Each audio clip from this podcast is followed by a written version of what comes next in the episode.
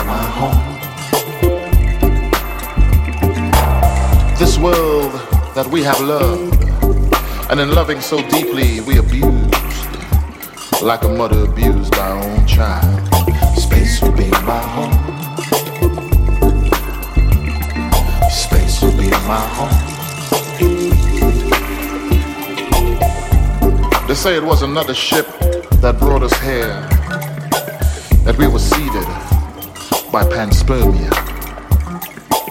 And now from the windows of the last ship to go, we look out onto the barren fields, to the burnt roots of trees and black rivers, in this chemical rainforest in this chemical rainforest.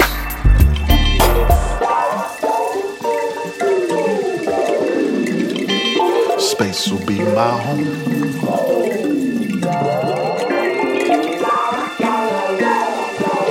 Mm. Space will be my home. As we travel the spaceways, we leave no data trace.